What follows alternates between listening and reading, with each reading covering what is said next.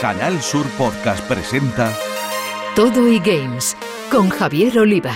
Bienvenidos apasionados gamers. Arrancamos Todo y Games, ya sabéis, un contenido exclusivo en podcast de Canal Sur Radio en el que abordamos toda la actualidad de los eSports y los videojuegos en general, con una especial atención a lo que se juega en Andalucía. Lo hacemos con dos de los mayores expertos en la materia que tenemos en nuestra tierra, como son José Manuel Fernández Speedy y Jesús Relinque Pella. Compañeros, amigos y especialistas, un placer teneros de nuevo en Todo y Games. Un placer, aquí con la resaca de la feria, Javi. Sí, sí, ya estamos muy mayorcitos para esas cosas. ¿eh? Bueno, pues con resaca o sin resaca tenemos preparadas muchas cosas interesantes, así que vamos ya con nuestro sumario.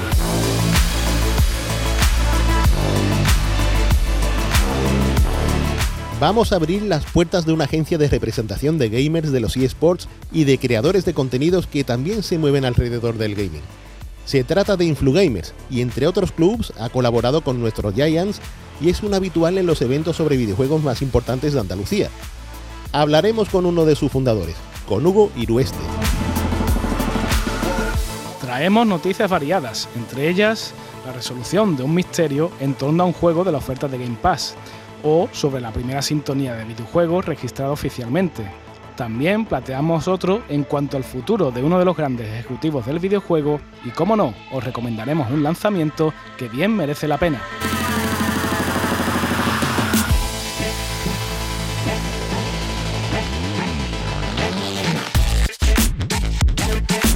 Y desde Málaga, concretamente desde Malapata Studio, os traemos un videojuego andaluz que promete. Camper Van Make It Home, de la mano de su creadora, la genial Anabel Sánchez.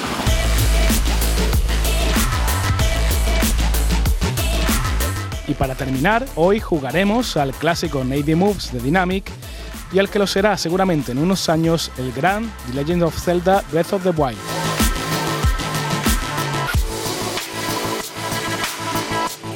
Todo y Games.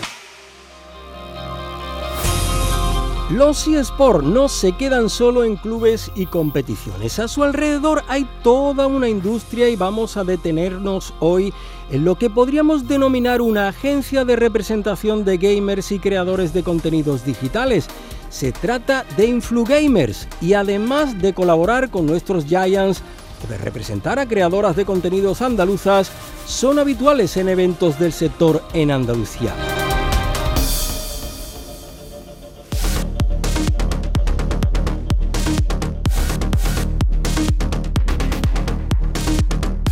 Uno de sus fundadores es Hugo Irueste, con quien ya estamos. Hugo, ¿qué tal? Bienvenido a Todo Games. Eh, hola, buenas tardes. Bueno, pues encantados de tenerte con nosotros, Hugo. Hemos dado ese titular, pero ahora queremos conocer mejor tu trayectoria hasta llegar a Influgamers y cómo surge la compañía. Pues mira, desde, desde bien pequeñitos, tanto yo como los otros dos socios fundadores que, que conformamos la, la agencia, somos amantes de los videojuegos pues desde que, desde que prácticamente tengo memoria. Y poco a poco, siendo parte del sector, no en el tema profesional, pero sí más jugando a videojuegos desde que, digamos, como antes se decía, todo esto era campo, pues poco a poco fuimos viendo necesidades en el sector, de, sobre todo por parte de, vamos a llamarlos jugadores profesionales, que tenían un poco pues, esa necesidad de recibir formación, de recibir asesoría, de ver cómo, cómo podían orientar mejor sus carreras profesionales y no estar pendientes de lo que, de lo que digamos, una empresa que les quería contratar eh, les mandase y ya está. Entonces en ese momento fue cuando vimos esa oportunidad y, y, la cogimos hace ya ahora un poquito más de un año y bueno, pues aquí estamos. Qué bien. Bueno, pues Hugo, me acompañan nuestros expertos José Manuel Fernández Speedy, Jesús Relinque Pecha, y creo que quieren preguntarte algunas cosas antes de pasarte su currículum, creo también. Ahí estamos preparándolo, Hugo, un placer. Igualmente. Pues mira, voy a ir al grano directamente porque la verdad, quería que nos contaras todos los servicios que ofrecéis en Influgamers y a ver, a ver cómo suena eso. Pues mira, eh, lo primero, en, en, la compañía, digamos que trabajamos en dos partes muy diferenciadas. Por un lado, damos servicios a, a streamers, a jugadores y o jugadoras profesionales y demás, que en ese sentido es labor de representación, eh, gestión de, de derechos de imagen, asesoría legal, asesoría financiera, básicamente cualquier cuestión que ellos o ellas puedan necesitar a la hora de llevar a cabo su actividad profesional, pues intentamos hacérselo lo, más fácil posible y lo más liviano posible. Y por supuesto, eh, darles esa, formación, ese apoyo económico extra que le puedan eh, aportar las campañas publicitarias para que vivan más, más tranquilos. Y luego, por otro lado, tenemos la parte de, de empresa. Actuamos también como, vamos a llamarlo, una agencia de publicidad Ayudamos sobre todo a empresas que no forman parte de este sector a entrar, ya sea por medio de formaciones a sus trabajadores o directivos, o a la hora de mm, asesorarles para invertir. Un poco, digamos que somos mediadores entre, dentro de todo este sector para facilitar la vía a todo el mundo que quiera entrar. Oye, Hugo, tenemos curiosidad por, bueno, si nos podrías eh, comentar acerca de vuestros representados más ilustres o más destacados. Pues sí, mira, eh, te voy a decir eh, tres nombres de contenido bastante variado para que, bueno, veáis un poco. Por un lado tenemos a eh, David Pintos, es un chico de aquí de Madrid que se hace en parkour eh, o free running, como se le, como, como se le prefiera llamar. Básicamente, él sube vídeos haciendo viajes, haciendo de su deporte favorito que es el parkour, etcétera. Luego, por otro lado, tenemos a Belce, o es un nombre artístico, pero el chico se llama Ángel. Él básicamente a día de hoy, eh, si no es el número uno, cerca andará de, ser creador de contenido de anime y manga en, habla hispana. Y luego, por otro lado, tenemos pues un puro gamer que se llama Casares, se lleva dedicando ya años a, emitir en Twitch y subir vídeos a TikTok relacionados con el videojuego de Fortnite y bueno, pues ahí vamos. También, como ha comentado antes Javier, eh, trabajamos con un par de chicas andaluzas que a día de hoy están en, son creadores de contenido para el equipo Mad Lions de Madrid. Y bueno, tampoco voy a contarles 60, no, tampoco quiero aburriros.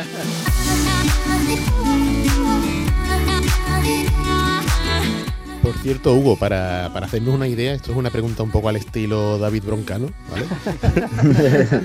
¿Cuánto, ¿Cuánto puede estar ganando el, gamer mejor pagado de España? ¿Y, cuál sería la media de un jugador de la Superliga de League of Legends, por ejemplo, en la competición top?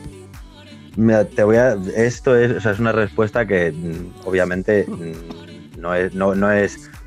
No puede ser todo lo, todo lo concisa que me gustaría porque nadie lo sabe. Solo lo sabrá pues quien sea el mejor pagado. Pero teniendo en cuenta las tarifas que se mueven actualmente en publicidad, la monetización de las propias plataformas, quizás haya más de un creador en España, hablamos de creador de contenido, que se esté cerca de, hablando en bruto, 800.000, mm, 900.000 euros mensuales. Hablamos de los mejores, hablamos de, del Cristiano Ronaldo de la creación de contenido o el Messi de la creación de, de contenido. ¿Y en cuanto al gamer, Hugo? Y en cuanto a gamers profesionales, Em, sí que es verdad que en Asia y en mm, Estados Unidos nos sacan eh, mm. años de ventaja, pero ya en, España sí que se está empezando, mm, vamos a decir entre comillas, a tomar más en serio. Y a lo mejor un sueldo alto, un sueldo alto en España sí que puede estar rozando entre 80, 90 mil euros brutos al año. Sí, para ganarse la vida. Bueno, pues claro, que es un sueldo a no tener en cuenta. Eh, vamos a mirar ahora a Andalucía, aquí a nuestra tierra. ¿Cuál ha sido la relación de Influgamers con, con Yaya, nuestro club de eSport? Pues fue muy, muy natural, la verdad, muy orgánica. Nosotros trabajábamos con un, con un creador de contenido que se llama Toño, que se dio a conocer en, la velada del año de Ibai, siendo entrenador de una de las personas que participó. Y bueno, este chico se encontraba en búsqueda activa de, un club de, esports para, para, entrar como creador de contenido y Giants se presentó como una opción tanto por el nombre que tiene Giants, que en toda España e incluso en Europa es reconocido, y vimos que los, pues eso, que los deseos de ambas partes, tanto de Toño como del equipo, eh, se aunaban. Y dijimos, oye, pues mira, es un, es un momento, un buen momento para empezar. Y desde ese momento, pues hemos colaborado con ellos también en charlas por Madrid. El, último fue el Día de la Mujer, por ejemplo, aquí en, en una charla que organizó Microsoft pues estuvimos de, moderadores de un debate en, los que, en el que participaba Giants con una de sus creadoras de contenido que se llama Sandra. Y bueno, vamos trabajando juntos en diferentes proyectos y demás. Pues Hugo, antes lo mencionabas y nos ha dado la curiosidad, ¿no? Eh, también trabajáis, ¿no? Con dos creadoras de contenido que llevasteis a, uno de los históricos de los eSports como Mad Lions. Eh, cuéntanos, cuéntanos al respecto. Sí, pues fue un poco una historia parecida a, la de Toño, con la singularidad de que en este caso eh, nosotros ya habíamos trabajado con, con, María y Carolina, que son las dos, las dos chicas que forman parte del equipo ahora, y Mad Lions estaba pues buscando eh, digamos, una vía de, darle más apoyo a, la mujer en este sector, que, si, que si bien es cierto que, el, que en cuanto a uso de videojuegos más o menos está 50-50 entre hombres y mujeres, en el sector de la creación de contenido y tal no, se asemeja tanto.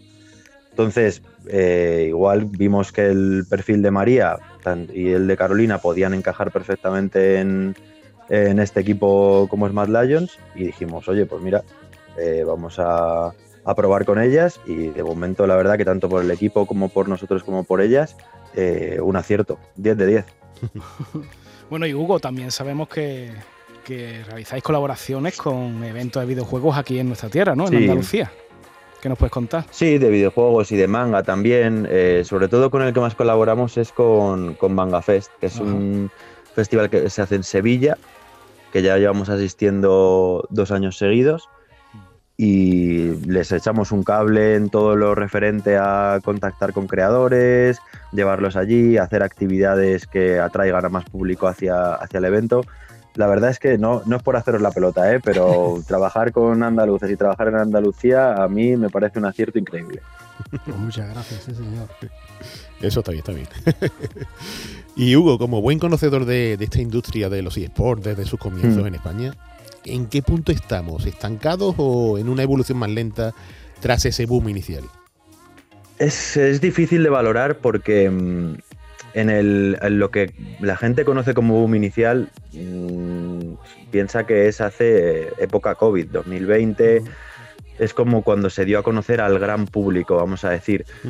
Entonces, eh, los datos que, mm, tenemos de, esa época al final están un poco sesgados. La gente no, no salía de casa, eh, mm, eh, dedicaban mucho más tiempo a, consumir contenido digital. Es por eso que ahora tampoco considero que estemos estancados, simplemente eh, digamos que esas cifras no eran del todo reales y ahora mismo pues está estabilizando un poco. Es muy similar a lo que puede pasar en cualquier industria del entretenimiento. Puede haber un boom en este caso fue el COVID, se juntó con que pues salió un perfil que ha ayudado mucho a esto, que es Ibai, que es un todoterreno absoluto y, hace que de repente un montón de gente se interese, futbolistas, etcétera, etcétera. Pero yo creo que estamos en un buen momento y no creo que, que los esports hayan tocado techo, por lo menos en España. Te diría que aún falta para eso pues entre 5 y 10 años aproximadamente. Lo que sí tal vez, Hugo, y tú conoces bien los dos campos, eh, ¿la creación de contenido ha superado a la competición en sí? Yo diría que sí, diría que sí, pero matizo, depende de quién, de quién organice la competición. Es, depende del videojuego al que se juegue, depende de, porque por ejemplo el, videojuego de referencia ¿no? actualmente y lleva unos años ya siéndolo, es League of Legends a la hora de hablar de competición y la creación de contenido de League of Legends sí que es verdad que, está por debajo de la competición. Pero luego a lo mejor nos vamos a Minecraft, por ejemplo, y la creación de contenido de Minecraft comparada con su competición, por lo menos en España, es muchísimo mayor. Si tuviera que decirte cuál de las dos es más grande a rasgos generales, yo creo que la creación de contenido.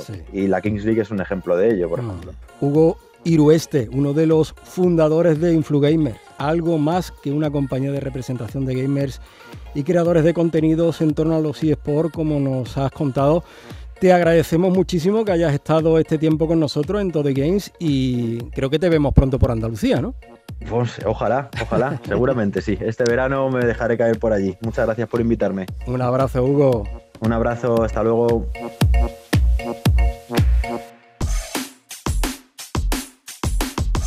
Y vamos ya con nuestras noticias. Vamos a repasar la trayectoria de uno de los grandes ejecutivos del mundo de los videojuegos, Phil Harrison. Os hablaremos de una misteriosa salida de la oferta de Xbox Game Pass, también de una curiosidad sobre sintonías de videojuegos y de un lanzamiento en la línea de nuestro admirado Dead by Daylight. Phil Harrison, bueno, pues una de las grandes personalidades de la industria, presidente de Sony Computer Entertainment, vicepresidente ejecutivo de Sony Computer Entertainment Europe, eh, bueno, el 25 de febrero de 2008, días después de haber admitido eh, su frustración con, con, Sony Japón por no haber confiado en los juegos sociales, pues dimitió de su cargo de presidente de los estudios de Sony y fue reemplazado por Kaz Hirai. A, mí eso me huele a, dimite o te despedimos. Eh, un poco, sí, sí, sí, espada contra la pared. ¿no? Sí. bueno, pues tras pasar por Gaikai y por Atari, el señor Harrison en 2012, pues llega a Microsoft como vicepresidente de, Interactive Entertainment Business, donde fue uno de los encargados del lanzamiento de la consola Xbox One, hasta que salió en, 2015. Años después, bueno, pues fue anunciado como jefe de producto de, uno de los productos, valga la redundancia, que hemos hablado aquí muchas veces, ¿no? De, Stadia, que ya sabemos que, cerró su servicio hace poco y finalmente, bueno, pues el que era ex jefe de, Stadia, pues abandona Google. Eh, como hemos dicho, pues Phil Harrison se unió eh, a Google como vicepresidente en 2018, fue el principal responsable del servicio de streaming de, Stadia, que nunca llegó a, despegar desde, desde, que abriera eh, sus puertas en noviembre de 2019. Dos años después, el propio Harrison pues anunció el cierre completo, ¿no? no ya del servicio, sino de toda la división de desarrollo de Google y, y el cierre de sus servidores nos preguntamos ahora, después de esta bueno, eh, pequeña historia, ¿no? Eh, un poco tempestuosa, ¿dónde recalará ahora el bueno de Phil? Paco Lobatón lo va a tener que decir. ¿De dónde lo echarán ahora? Una historia curiosa, sí. La verdad que sí. Pues, pues mira, hablando de desapariciones, vamos a hablar de una cosa muy interesante. Bueno, pongo antes en contexto, ¿no? Eh, Xbox Game Pass, que también lo tenemos por aquí muy de vez en cuando. Y ya sabéis que en el gran catálogo del que disponemos con este servicio de suscripción, pues podremos disponer eh, de forma perenne de la práctica mayoría de los juegos que ha padrinado el Microsoft Game Studios. Pero es que uno de ellos, el ya clásico Quantum Break, eh, juegazo que sorprendió a los usuarios de PC y Xbox One en 2016, pues ha salido del servicio de manera misteriosa, algo que ha inquietado a propios extraños por lo que podría suponer. O sea, se quitarían de, este económico escaparate de Xbox otros iconos de la plataforma como Halo, como Forza Horizon, como Gears of War. La lógica duda, pues claro, estaba ahí, ¿no? No obstante, los desarrolladores, eh, los, autores de Quantum Break, los siempre fiables finlandeses de Remedy, que son también los autores de Max Payne, de Alan Wake, de Control, han aclarado que los motivos de esta salida eh, han sido mm, temporales, por así decirlo, ¿no? que Quantum Break regresará más adelante a Game Pass. Y es que, por lo que se ve, los motivos tienen que ver con ciertas licencias que han caducado eh, durante su proceso de renovación. Ya sabéis que cuando hay, hay ciertas licencias que tienen una fecha, pues si quieres que el juego tenga continuidad en el mercado, se renuevan, ¿no? Y algo habrá fallado ahí, ¿no? El caso es que una vez se complete este proceso, pues Quantum Break regresará al servicio. Pero, ojo, que no es la primera vez que le ocurre esto a Remedy que Alan Wake también tuvo problemas al no, renovar la licencia de ciertos temas musicales del juego, que utilizaban canciones de grupo como Poets of the Fall, Depeche Mode, y, no sé, parece que necesitan un calendario de estos que, les avise, ¿sabes? De vez en cuando. Hablando en términos generales, da coraje, ¿no? Cuando un juego que, te gusta probar de vez en cuando, pues sale del catálogo por la cara, por así decirlo. Sí. Y bueno, quién sabe si vuelve o, no, ¿no? el problema de, de los videojuegos digitales, ¿no? De que, no puedes palpar, que no puedes tocar en la estantería y que quizás algún día pues desaparezcan por completo. Por eso lo tengo yo en físico. Claro. Bueno, cambiando de tercio, si, si todos tratamos de recordar eh, la primera melodía de videojuego que de verdad se nos quedó grabada, yo creo que mucha gente coincidiría con el tema de, del clásico Super Mario Bros.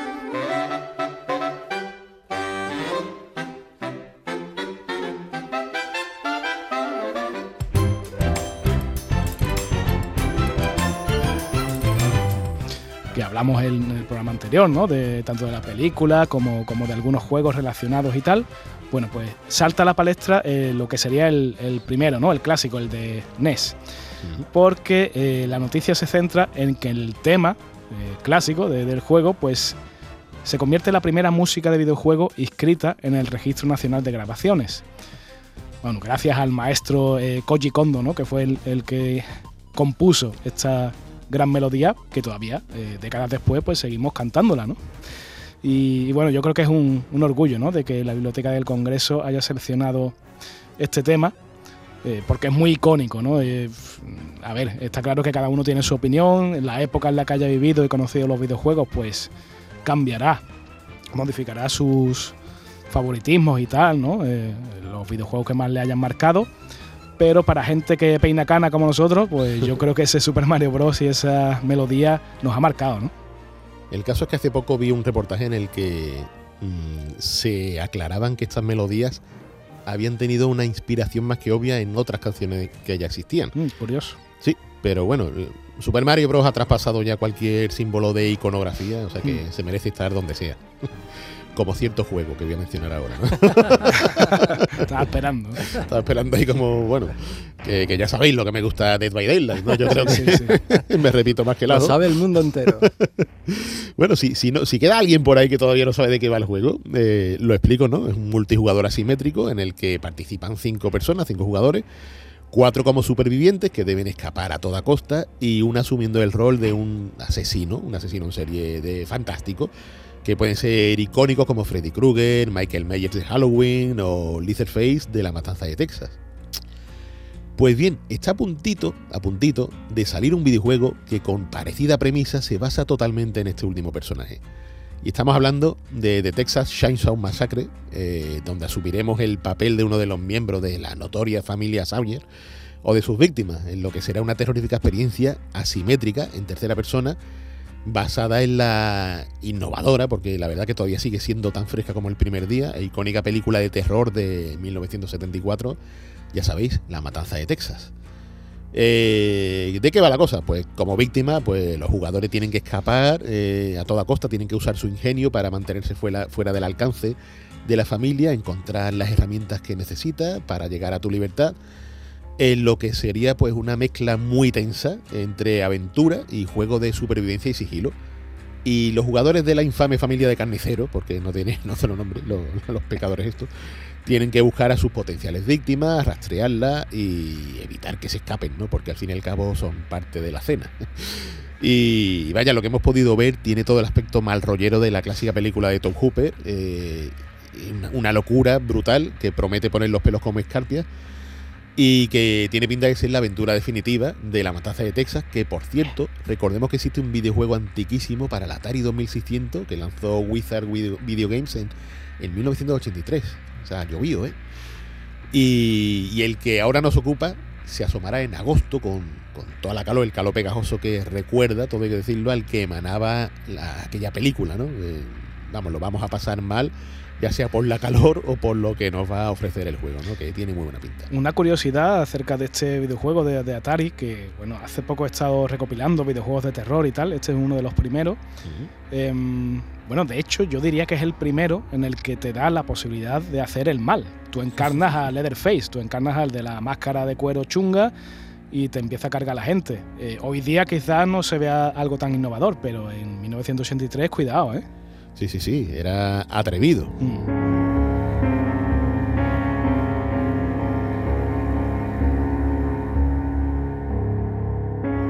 En Canal Sur Podcast Todo y Games con Javier Oliva.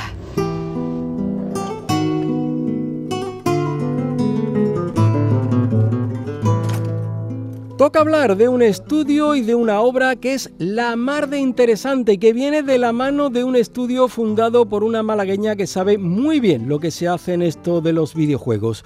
Fundadora de Malapata Studio y directora creativa Brad Manager del juego Camper Van Make It Home. Anabel Sánchez, amiga, bienvenida a Todo y Games. Hola, ¿qué tal? ¿Cómo estáis? Muchas gracias por invitarme. Bueno, es un placer tenerte aquí, hablar sobre tu videojuego. Yo te voy a dejar en manos de dos jugones que están deseando meterle mano a ese camper van Make It Home, a José Manuel Fernández Speedy y Jesús Relinque Pella. ¿Qué tal, Anabel? Encantada. pues muy bien, ¿y vosotros? Aquí, estupendamente, porque estamos deseando, lo primero, agradecerte la- tu presencia aquí y deseando saber más en torno a todo lo que se mueve alrededor de Camper Van, Make It Home. juego que, por cierto, ha pasado por una exitosa campaña de Kickstarter que le ha ayudado a despegar. Pero antes de Anabel, me gustaría saber cómo nace Malapata Studio. Pues Malapata Studio nace en el polo de contenidos digitales. Eh, yo trabajo en marketing para videojuegos y un día, bueno, yo tenía muchísimas ganas de empezar un proyecto creativo que, saliese de, nuestro trabajo, de nosotros. Y un día Rodolfo, que es el, mentor eh, que lleva el Go to Work, me dijo, ¿por qué no te vienes? Y yo sí. y no me lo pensé mucho. Eh, y la verdad es que em, allí conocí a todos los integrantes de Campervan.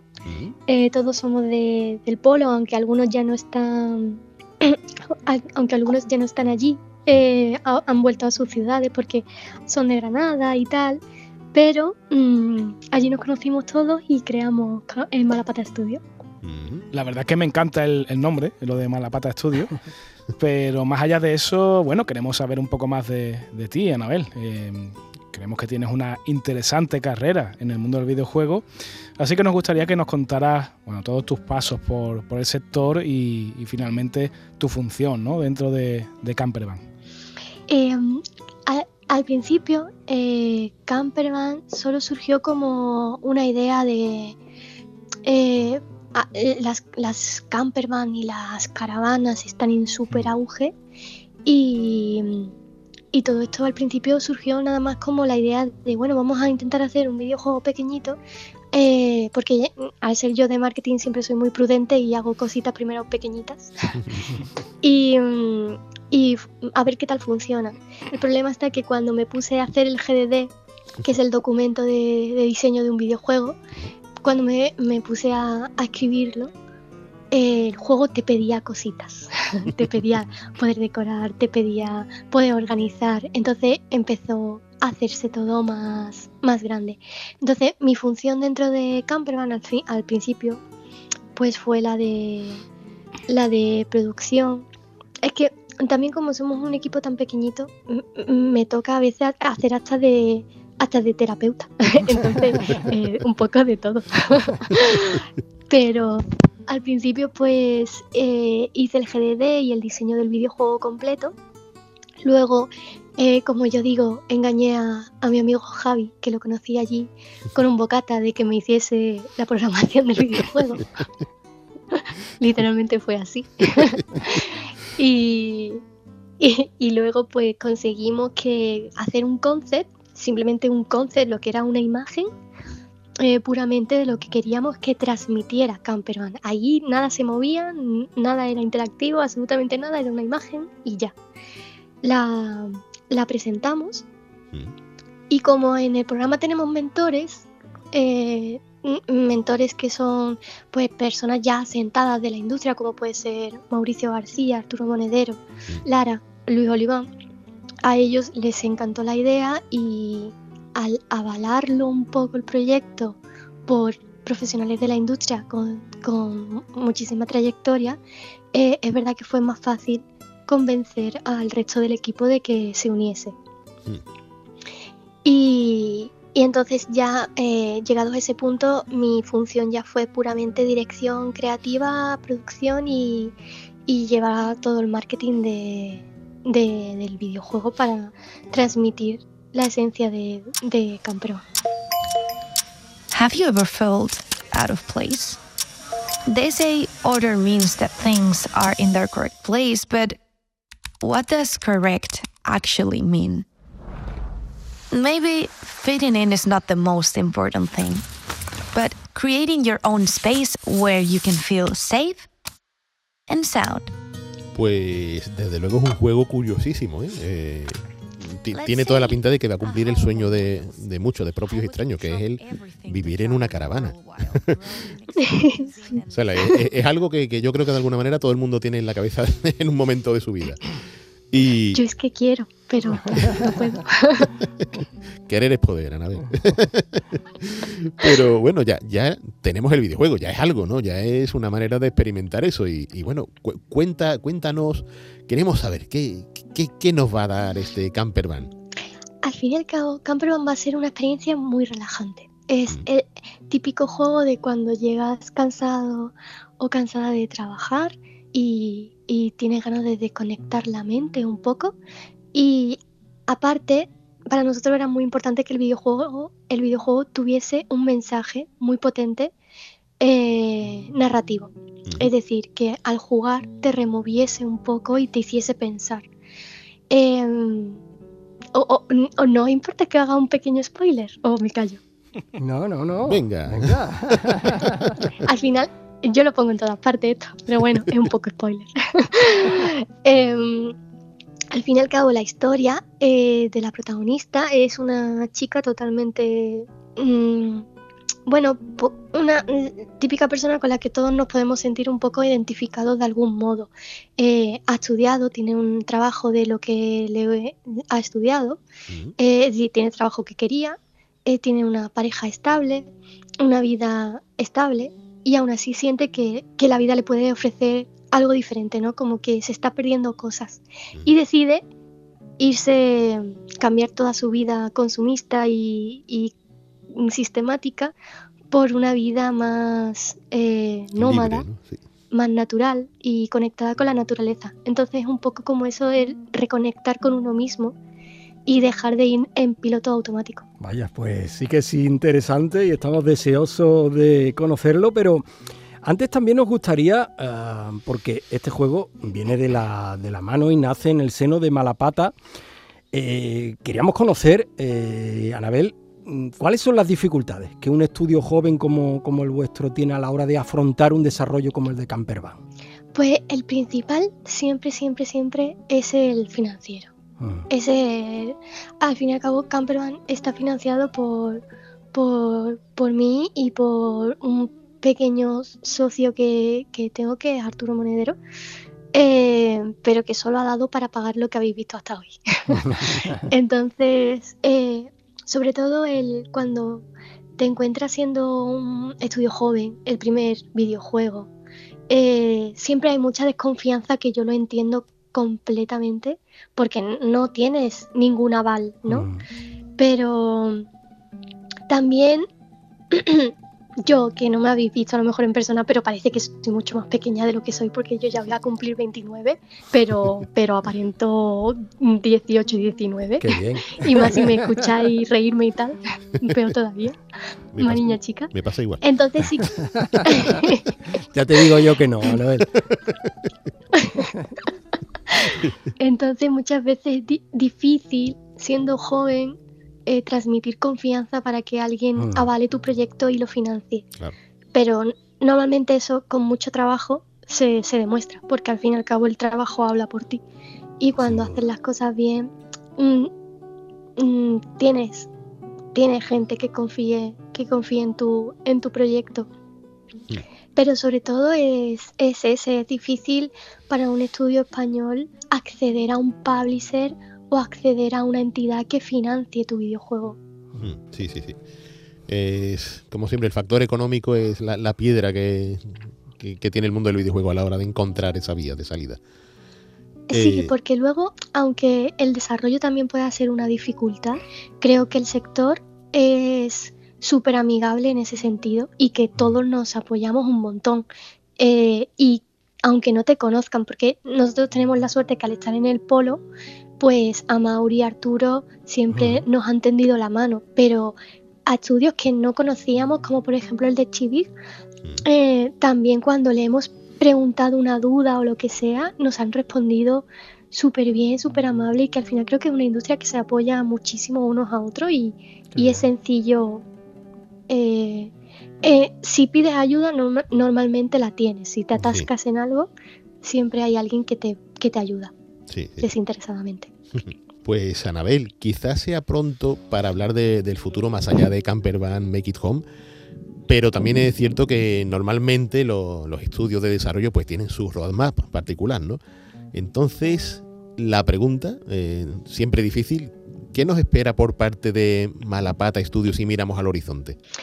Pues sí que es cierto que nos encantaría sentarnos, es decir, que Campervan sirviese como ese aval que se necesita para, para que confíen en ti y que podamos producir muchísimos más videojuegos, siempre con, con una moraleja bonita que te deje un buen sabor de boca cuando termines de jugar y que no solo sea divertido.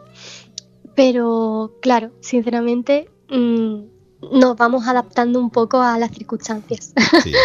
porque todo depende de si, si, si el juego sale al fin y al cabo con un publisher, si el juego nos da para sentarnos como equipo y para poder seguir produciendo nuevos títulos y cada vez mejores. Bueno, Anabel, para ir acabando, eh, una pregunta que solemos hacer a todos nuestros invitados.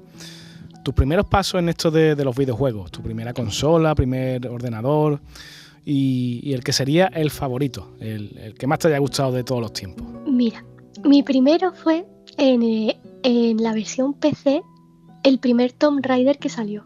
Mm. Bien, bien. que yo tenía cuatro añitos y mi padre solamente me dejaba, sí, mi padre solamente me dejaba en la mansión de Lara Croft porque otra cosa no podía hacer. Vale, vale. Ese, ese fue el primer videojuego que yo toqué. Luego tuvimos, mis hermanos y yo, en el 90 y poco, también el- la Nintendo 64 y jugábamos al Tetris, que era el que había. y, y esos fueron los primeros.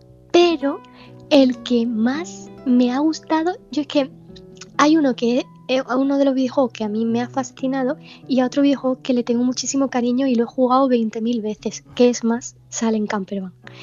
Dawn of the Monkeys de, de Luis Mm, Oliván, él sí. sabe que, que- que lo amo, que, que me encanta ese videojuego, que lo tengo en todos sitios. Eh, yo antes de ese juego no entendía a la gente que se compraba los videojuegos en, en Nintendo, en PC, en móvil, en todas partes, decía, ¿para qué? Y ahora lo entiendo. ahora lo entiendo. Y también he disfrutado muchísimo porque me encantan los juegos cooperativos con el It's Take Two. No sé si lo conocéis. sí, sí. Creo que sí, Claro. se llevó el GOTY. Sí. Entonces, eh, esos dos juegos es como que pff, lo, lo podría jugar millones de veces. Pues ojalá millones de veces juguemos a ese Camper Van Make It Home de la mano de Anabel Sánchez, su fundadora, su creadora, la del estudio Malapata Studio de Málaga, directora creativa en este juego que estamos deseando pillar ya. Enhorabuena, Anabel, que sea un éxito y que vuelvas pronto por Toddy Games para contarnos esos nuevos proyectos de Malapata Studio. Muchísimas gracias a vosotros por invitarme, me ha encantado estar aquí. Un besito enorme.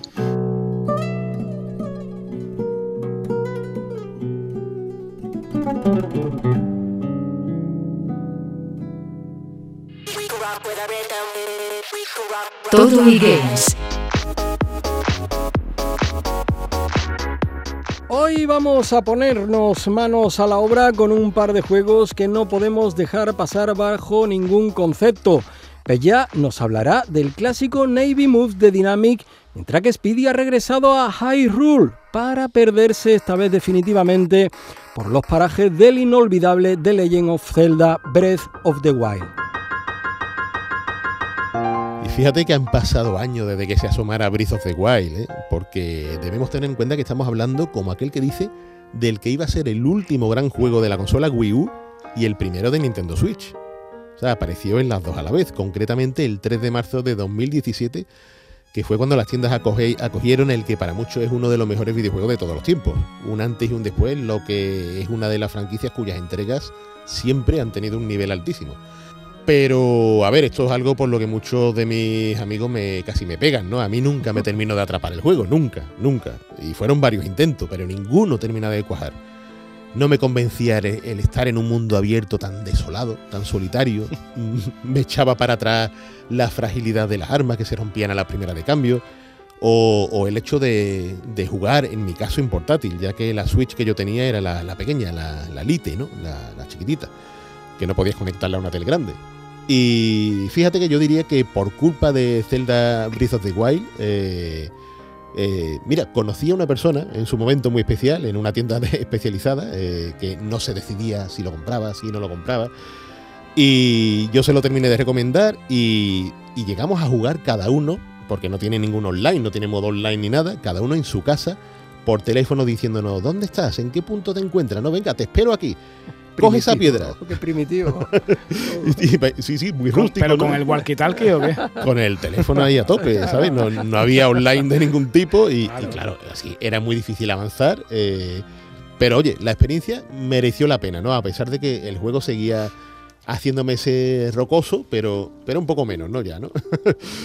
claro, con los años y con el inminente lanzamiento, porque lo tenemos, lo tenemos ya ahí, lo tenemos encima, eh, de la secuela de Legend of Zelda Tears of the Kingdom, pues me he decidido a empezarlo de nuevo y a terminarlo de una vez por todas. Por fin. Y para ello, ojo, hasta, hasta me he comprado una Switch nueva para poder conectarlo en la tele grande. Y, la verdad, ver la inmensidad de esos escenarios en, todo su esplendor, ¿no? Que, que, que el juego es precioso, ¿no? Es que me, ha cautivado ahora. Ahora fíjate, me ha cautivado la sensación de grandeza. La, emocionante soledad del mapeado, que, antes criticaba. Me ha convencido la mecánica de las armas. O sea, eso de que se rompan ahora entiendo que es una mecánica divertida y que te hace ser estratega, ¿no? Con la gestión del armamento. He alucinado con la propuesta de los puzzles de algunas mazmorras, que son impresionantes, ¿no? Con un ingenio brutal. Y, sobre todo me he terminado enamorando de un videojuego que había desechado, que había descartado totalmente y, ahora me tiene loco. me tiene totalmente cogido, ¿no? Y claro, el, objetivo en un principio no era otro que darle pasaporte para poder jugar al nuevo ejemplar que tenemos ya encima, pues con cierta propiedad, ¿no? Que, pero es que lo estoy disfrutando como un niño chico. Eh, y lo sigo haciendo en estos días, ¿no? Porque el juego te permite seguir explorando y seguir viendo lo que hay en ese mágico territorio, ¿no? hasta la propia Nintendo, digamos que colabora en el hecho de que para mí parezca un juego nuevo. o sea, que te, te pasa por las tiendas y ves que no ha bajado de precio, que sigue al mismo precio de salida manteniéndose igual prácticamente que cuando salió hace seis años, ¿eh? que no es moco de pavo. Es de coña eso, ¿eh? Que tiene delito, tiene delito. claro, con todo, es que no cabe decir otra cosa, que Legend of Zelda Breath of the Wild es un imprescindible que ningún amante de los videojuegos debería perderse. Es el juego que todo usuario de Nintendo Switch debería tener. Una maravilla que viendo cómo me ha atrapado, pues vamos a ser románticos, me hará creer de nuevo en el amor. Aunque te ha costado años, ¿no? Me ha costado años, años y armas rotas por doquier. Se ha ablandado con la edad. Sí, sí, sí. Es lo que tiene, lo que tiene hacerse viejo. Exactamente. Bueno, pues hablando de hacerse viejo, vámonos a 1988. Ya llovió. Ya Bueno, era un fin de semana cualquiera en los grandes almacenes de turno, eh, Simago, o en la tienda electrónica a la que íbamos todos los días para ver si había juegos nuevos. Y bueno, pues en ese momento vemos una caja de videojuegos grande con una pedazo de ilustración de, de Luis Rollo, con un marine empuñando un arma que nos recuerda del tirón ¿no? a Schwarzenegger en, en Comando, en la película. Así que nada, nos cogemos de la estantería y para casa. ¿no? Lo, pagarías, ¿no? ¿no? Pues, no recuerdo. hace mucho, hace mucho de eso. Esto no era romántico, ¿eh? Esto no era romántico. Le llamaban Simango. yo no digo nada. Claro, claro, claro. Alguno había por ahí, ¿eh? me, consta, me consta. Total, estamos hablando de, lo habréis adivinado, Navy Moves, en un formato escogido por la compañía española Dynamic por primera vez aquí, ¿no? Ese juego, esa caja de cartón grande, como hemos dicho, eh, con el juego y con muchos extras, como si fuera una edición eh, coleccionista. Tenemos el, póster gigantesco de la portada, esta de Luis Rollo que hemos comentado. Increíble. Eh, aún lo tienes por ahí tú, ¿no? lo tengo en la pared. Eso es, exactamente. bueno, unas instrucciones muy curradas, ¿no? Como si fueran destinadas a un espía, ¿no? Que se tiene que infiltrar en la base enemiga, documentos incluso eh, clasificados, ¿no? Top Secret. Eh, y bueno, y, por qué no mencionarlo, la, precuela, lo, que fue el primer juego de esta saga, que era el Army Moves, que era bastante más, diríamos, modesto, ¿no? Que este Navy Moves, pero, pero bueno, también jugamos bastante, ¿no? Al, del Jeep y al del helicóptero. ¿Quién estaba detrás de Navy Moves? Bueno, pues nuestro amigo Ignacio Abril, eh, bueno, que, que programó el juego originalmente en un Astra, con un acabado técnico bastante, bastante pulido, ¿no? Y que a partir de ahí, bueno, pues las versiones de Spectrum y, MSX, eh, la verdad que también eh, rayaron a, buena altura, ¿no? Eh, la verdad es que estamos hablando de, un juego em, que, bueno, que, de alguna manera tiene impregnado el espíritu de que, los hermanos Ruiz querían, digamos, inculcar, ¿no? A, los programas que, salían de, de, la factoría Dynamic, ¿no? Con ese FX doble carga, eh, dos caras de, la cinta muy diferenciadas y tal. una dificultad desmesurada. Yo eh, aquí hablamos siempre de lo mismo, ¿no? Este Night Moves, que tenía muchas misiones. Bueno, teníamos una misión con una lancha que teníamos que esquivar eh, minas. Teníamos otra misión con un batiscafo que nos, adentrábamos en, las profundidades submarinas nos enfrentábamos a, bichos, a monstruos marinos y tal. Cefalópodos. Cefalópodos, sí, correcto.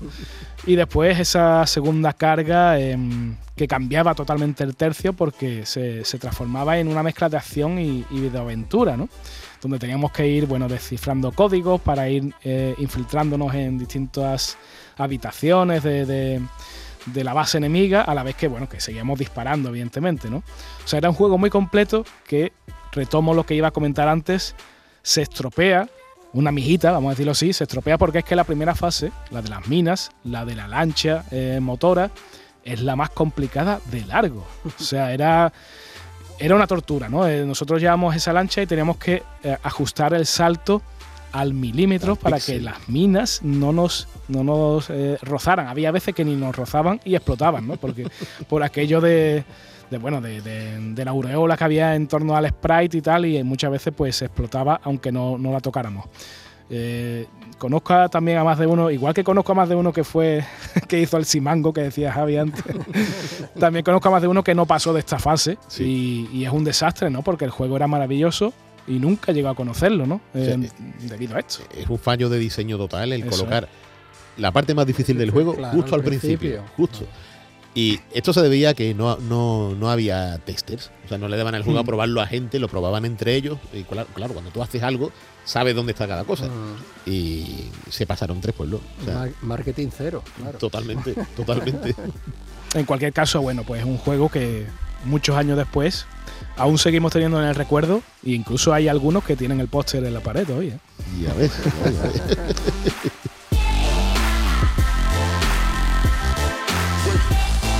Llegamos al final de esta nueva entrega de Todo Games, el podcast exclusivo sobre videojuegos de Canal Sur Radio, que ha estado realizado técnicamente por Álvaro Gutiérrez y Dani Piñero, al que os pedimos que os suscribáis en nuestra plataforma o también en Spotify o Google Podcast.